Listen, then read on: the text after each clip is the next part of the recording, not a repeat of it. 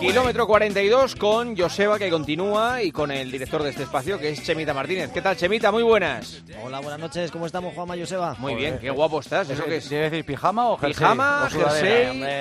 Me he puesto elegante para la ocasión. Adidas. Tenemos hoy invitados de lujo y, y hay que vestirse elegante. Qué chulo, qué chulo, sí señor. Eh, invitados de lujo, uno de O, ellos, o lo que queda de ellos. sobre todo de uno de ellos. sí. Arauz y Evia, que han regresado ya, han regresado más tarde de lo, de lo que estaba previsto, después de correr el maratón de Dublín ayer. Los tiempos eh, que han pasado al Twitter han sido Arauz 3.42.07 y Evia 4.28.19. Y las sensaciones creo que son bastante contrapuestas las de uno y las de otro. Eh, hola Arauz, ¿Qué tal, Juanma? Muy buenas. muy buenas. Hola Evia, Hola Juanma, ¿cómo estáis todos? muy bien. Ya estáis aquí en, en casita, habéis llegado hace nada, ¿no? Estamos recién llegados. eh, Habremos llegado a Madrid a las 11 de la noche y además, Juanma, en un vuelo increíble. Eh, Evia lo ha calificado como el peor vuelo de su vida Ostras. porque nos han, nos, eh, nos han invadido, eh, pues serían, a lo mejor eran 50 hinchas del Celtic de Glasgow que se venían el miércoles al Bernabéu, pero ha sido infernal. Iban borrachos cantando durante todo el vuelo, a Evia le han rodeado, iba, iba, iba flanqueado por, por los dos lados de, de los hinchas del Celtic y ha sido un vuelo realmente eh, duro, ¿eh? Eh, Evia, lo has pasado muy mal. ¿A ti no te gusta que te hablen de cerca, además? Bueno, no te gusta No. que te hablen. Supongo que- te yo- canten menos. Yo que pensaba, digo, a ver si no me toca a nadie, ni a un lado ni, ni al otro, para poder dormir tranquilo, o venir escuchando un podcast, un audiolibro, lo que fuera, y de repente hemos empezado a ver en el aeropuerto allí que se... Aparte, el, el vuelo ha salido con retraso, eh, con lo cual ese retraso ellos lo han invertido en más cerveza, con lo cual cuando han subido al avión iban ya a dar la vuelta a todos. Así que no, no, ha sido, ha sido tremendo. Ha dicho Arauz que eran 50, puede ser que fueran como mucho 50, pero sonaban como si fueran un estadio entero los tíos. Joder, qué, qué- qué- qué pasada. Bueno, Sí, sí. empezamos la rueda de prensa también hoy de Arauz y de Evia sobre el maratón de ayer. Preguntas de Chema y de Joseba y mías también, porque eh, lo pasasteis fatal. Eh, yo creo que eh, Arauz, tú tienes que contar lo tuyo, que, que- que por lo que has descrito ha sido un auténtico infierno. Es, Mira. a ver, hay que contar que es el tío del mazo, que Chema lleva toda la vida hablándonos del tío del mazo, el tío del mazo. Arauz creo que en primera persona sabe perfectamente qué es el tío del mazo. Sí, mira, yo, yo pasé 35 kilómetros maravillosos en la maratón. Iba por encima del ritmo que, que- que yo esperaba eh, eh, llevar. Iba a 4.50 al kilómetro, disfrutando, eh, eh, disfrutando del ambiente, chocando la mano eh, a los niños que había en, las cunetas. Pero fue llegar al 35 y de verdad que me quedé absolutamente vacío y con unos calambres increíbles. Tanto es así que en el kilómetro 36 eh, un irlandés eh, me levantó literalmente del suelo y me dijo, keep running, keep running, Arauz, keep running, porque llevábamos el nombre en la camiseta.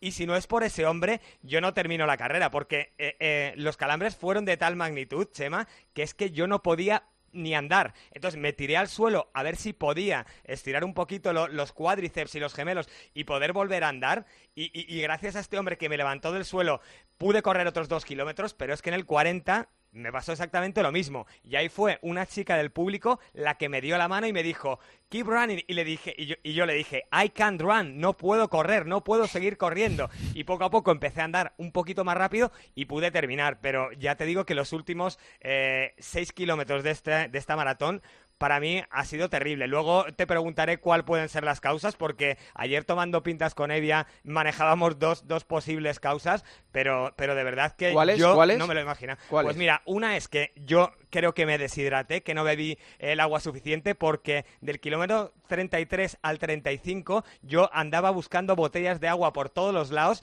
y, y había eh, eh, habituallamientos eh, eh, como, como durante toda la carrera cada cuatro kilómetros y medio, pero a mí se me hizo como si hubieran pasado 20 kilómetros y yo tenía sed. A este paso ni sed. responde Chema, Arauz. Claro, por favor, no, un poco más concreto. un poco más breve, sí, tío, Y es que- que la- vale, vale, perdón. Y la otra que manejo Ah, es todavía que- falta. Y, y la otra que manejo es que no he trabajado la fuerza, que no he fortalecido lo suficiente las piernas. Esta ha sido fácil, Arauz, esta es fácil. Eh, cuando ya tienes sed es que ya estás deshidratado. O sea, ya es el principio del fin, con lo cual ya llegas tarde. Y posiblemente nos ha- eh, hacía humedad seguramente en la carrera. Bastante, humedad. mucho. No, apenas llovió, pero, pero hacía mucha humedad, sí. Entonces, lógicamente, si no te empiezas a hidratar desde el principio, lo que te ha pasado, has pillado un muro en toda regla, o sea que esto lo que padecemos mucho cuando vas al límite, vas demasiado justo y posiblemente en este caso has pecado de, no haberte hidratado correctamente durante la carrera. Posiblemente al principio, si te hubieras hidratado, hubieras llegado un poquito más, más fuerte y más fresco a, a la última parte, a ese muro, ¿no? Y te acuerdas que estuvimos hablando de las sales. Eh,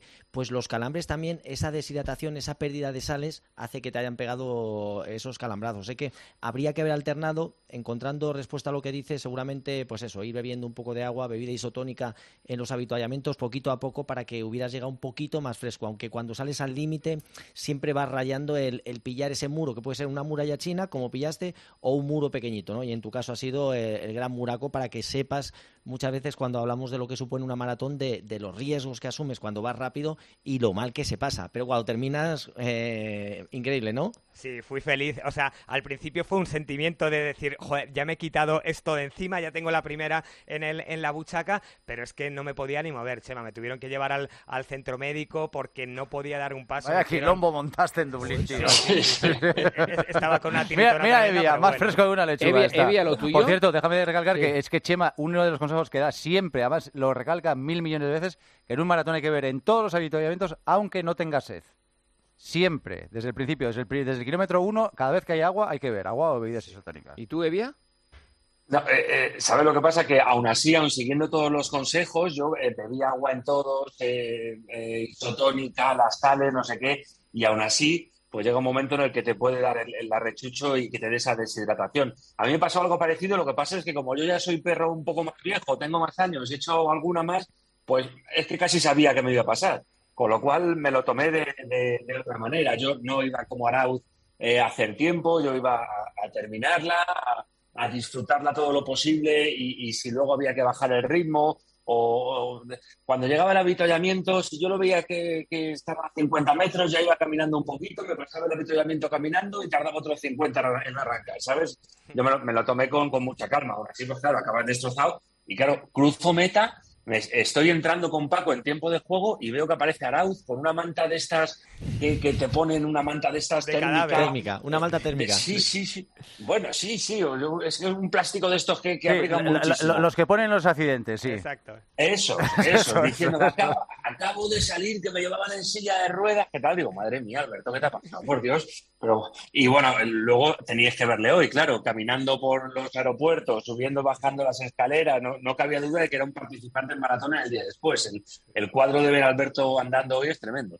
Oye, Chema, ¿y cómo se recupera? ¿Qué hay que hacer en los días siguientes a un maratón para recuperarse? Bueno, como ya han dado buena cuenta, la primera parte de la recuperación son con esas cervecitas que se estuvieron tomando a Arauz y Evia, que lo cual ya han empezado con esa primera fase. La segunda sería intentar hacer esta semana dos, tres días de piscina o algo de bicicleta o algo de elíptica, porque si hacéis eso vais a favorecer todos los procesos recuperatorios, que no estáis en la obligación, pero sí que os vendría muy bien. Posiblemente la segunda semana algún día de trote también vendría bien y ya la tercera semana pues intentar un poco eso, dos, tres días suavecito de carrera continua, bien separaditos para cuanto antes que el cuerpo se recupere, sobre todo porque lo habéis llevado al límite, habéis sufrido y si paráis de golpe y no hacéis una, una, pequeña transición con algo de ejercicio un poco activo, cuesta mucho más la, la recuperación. Así que y comer bien, también hidrataros bien, intentar descansar en la medida de lo posible que se pueda pero bueno, yo creo que la experiencia merece la pena. Eh, si te pasas en el ritmo, la maratón es muy cruel. Evia, ya que es un perro viejo, pues ya lo sabe y, ha ido un poquito más eh, reculando, pero no deja de ser cuatro horas de, esfuerzo que al final también pasa factura, ¿no? Pero yo creo que es una experiencia increíble, ¿no? Si la preparas y te marcas un objetivo y llegas allí y te pasan todas estas cosas, yo creo que se convierte en una experiencia inolvidable y cuanto más cosas te pases, más batallas tienes que contar, con lo cual es maravilloso, yo creo. Oye, ahí Dale, dale. Perdona. no, que, que, simplemente por si hay gente, que seguro que hay muchos que corran maratones, que estarán dudando de si mola, de si no mola, de si la maratón tal. Eh, yo que he tenido la suerte de Nueva York, de Berlín, de Madrid, eh, lo comentábamos ayer, un ambiente como el de esta carrera yo no he visto nunca en ningún sitio.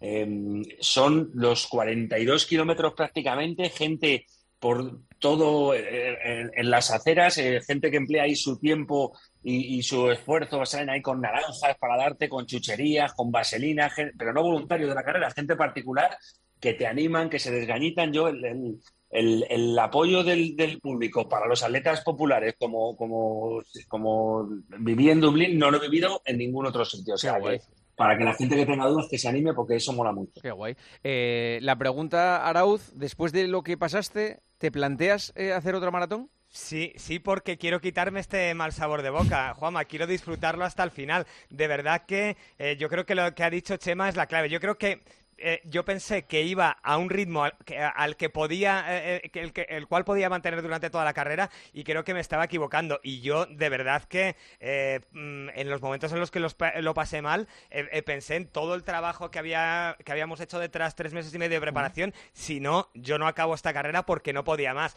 Pero ahora sí que creo que, que, aprendiendo de los errores, como dice Evia, que ya es perro viejo, yo tengo ganas de hacer otra. ¿Tenéis heridas en los pies? no, yo ninguna. Ninguna. ¿Fuisteis con zapatillas con super tapas o no?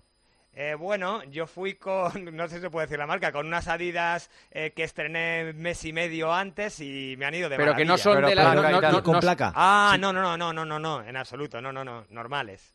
Son, son, homologadas. Si hubiera batido el récord del mundo, hubiera valido. sí, pero bueno, las, las que tienen placa también valen, ¿eh? O sea que homologadas ya estas, valen absolutamente todas. Ah, vale, vale. Pues ahí tenéis otro, Arau, tienes ahí otro punto para mejorar. Cuando te ponga la placa de carbono, piensa que puedes bajar otros cinco minutitos la marca. Así que... Puedes llegar antes al hospital. Sí. cinco minutos antes. Me, ha preguntado mucha gente esta semana lo del el desayuno de Arauz, que porque eh, como es alguien que no desayuna habitualmente y que el día de la carrera si lo iba a hacer también, si iba a aguantar sin, sin desayunar, correr en ayunas, ¿lo hiciste también? al final me tomé, eh, Chemita, eh, medio plátano. Eso todo es todo lo que, lo que tomé, porque me acordé de tu consejo de no tomar nada y dije, bueno, como, como nos levantamos tres horas antes, dije, voy a coger de cuatro bocados a un plátano y eso, eso y un vaso de agua fue todo lo que desayuné. Qué bien. Oye, pues nada, que enhorabuena chicos, que sois un orgullo para esta redacción y que, y que mañana nos vemos eh, aquí en la radio y os damos un abrazo. Muy bien, muchas gracias. Mañana nos vemos, mira, un abrazo. La medalla. Adiós, adiós. señor, grandes, grandes, Evia y, y, Arauz, qué, qué bueno. ¿Algo más del No, eh, ya nos contará la semana que viene Chema, pues ya nos tenemos que ir, que ha conocido a Carl Luis, a uno de sus bueno, ídolos ah, de infancia. Qué emoción, qué y, emoción. Y nos tienes que hablar de eh, tu nuevo papel de embajador de Olivanova Resort y la carrera que estás organizando allí. Pero eso ya lo hablaremos la semana que viene. Pero cuéntanos, lo de, Carl Luis, emoción emoción, 61 tacos, el tío eh, todavía se mantiene bastante en forma y, yo le contaba, oye, que yo en los años 90 corría contigo, vamos, como si le dijera misa, ¿no? ni, ni me había hecho caso ni nada, pero para alguien que ha vivido el atletismo como yo desde hace muchos años, un tipo que ha ganado nueve medallas olímpicas y, representar lo que representó Carlos Luis en su momento fue increíble. Una experiencia única. Fue la con Teresa Perales en la noche del deporte inclusivo y, bueno, estuve hablando un, ratillo con él y lo cierto es que fue maravilloso conocer al hijo del viento. O sea, qué maravilla, qué maravilla. Gracias, Chemita. Un abrazo. Buenas noches. Hasta luego, Joseba. Hasta mañana, chao. Hasta luego.